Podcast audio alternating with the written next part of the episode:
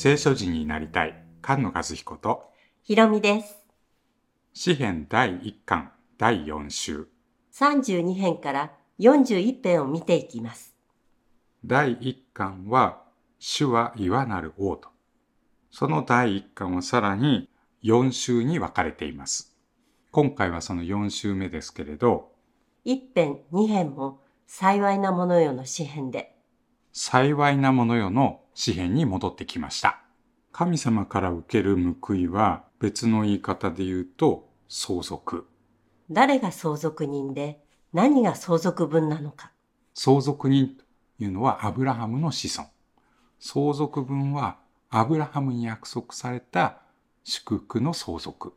それをモーセもダビデも待っていたんですよね。うん。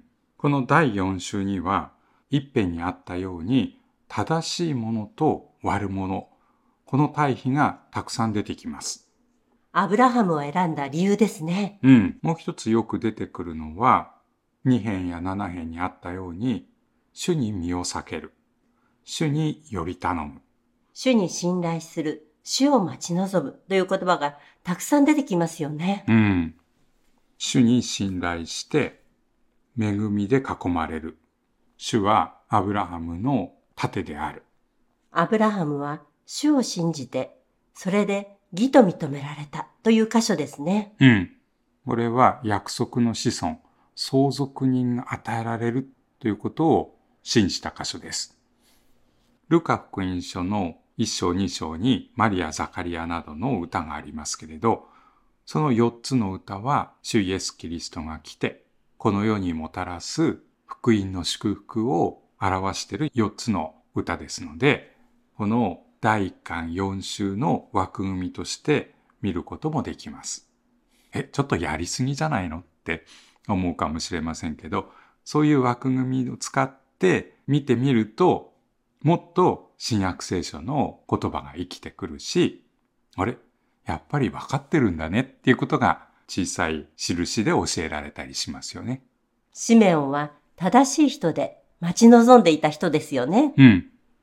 一つ一つの詩篇についてはシーズン2の詩篇通読の時に見ました。その時も前後のつながりについては見てみましたよね。うん。例えば38編は予部のようだ。39編は伝道者の書のようだ。病の問題と命の問題でしたよね。うん。第4週には詩編が10編入っていますけれど、組にして分けることができます。32、34、35は罪を許されて、主を恐れて、救われる人。うん。主の祝福を受ける相続人はまあ誰なのかと。連れ出されて相続人になる。主を恐れる者は幸いなものであるというのはマリアの歌ですよね。うん。神様はアブラハムの約束を覚えて、その憐れみによってアブラハムの子としてくださいます。それに対して38、39、41は41編のイスカリオテユダの予言が入っているように苦難の中で助けを求めています。神の子とされる相続人が荒野で訓練されるんですね。うん。最後まで忠実に主により頼むかどうか。これが荒野での訓練で、そのためにバプテスマのヨハネが来て、その敵、憎む者から救って平和を与えるというのがザカリアの歌です。37編は主に信頼する者が地を受け継ぐという詩編ですよね。うん。まさに相続分ですよね。主に信頼する者は、恵みと憐れみによって慰めを受けます。その救いが全世界の光となるというのがシメオンの歌でしたよね。うん。イスラエルが慰められる。民に平和がもたらされるのがカリオの祭りを祝う意味です。残りの33編と36編。これは7週の祭り。最初の相続分を与えられる、そのことを祝う祭りですけれど、見つかいと一緒に多くの天の軍勢が現れて、神を賛美して新しい歌を歌います。天に栄光が、地に平和が。見つかいの賛美ですね。うん。詩篇の第一巻、主は岩なる王であるということの最後のこの第四週は、その岩なる神様に信頼して報いを受ける。いわば神様の約束は変わらないということなんですね。うん。そして、信仰によって相続人となる。その人は相続分を受ける。信仰によって義と認められるということを、この10個の詩篇で表しています。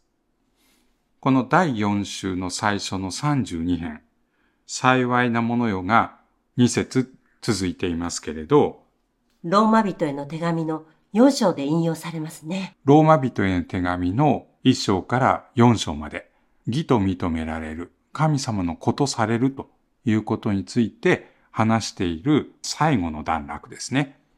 アブラハムは信じて義と認められたというところに続いて、この32編の出だしの箇所が引用されます。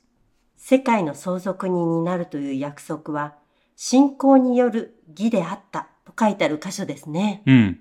神様の変わらない言葉、その約束、いわなる神様の約束を疑うようなことをしないで、信仰が強められて、神様には約束したことを実行する力があるっていうことを確信していた。これがアブラハムの信仰でした。40編はヘブル人への手紙に引用されていますね。うん。神様は生贄を喜ばず、御心を行うことを喜びとする。この箇所も信仰についての教えの箇所です。神様は約束の通りに必ず正義と公正をなしてくださる。その確信を投げ捨ててはいけません。その確信には大きな報いがあります。神の御心を行って約束のものを手に入れるのに必要なのは忍耐です。うん。私の義人は信仰によって生きる。私たちは恐れ退いて滅びるものではなくて、信じて命を保つものです。そして11章の信仰によって、信仰によってという箇所に続くんですね。うん。信仰によって待ち望んでいるのは神の都。そして蘇りの命です。御言葉に生きる聖書人が生まれ増えていきますように。菅野和彦。ひろみでした。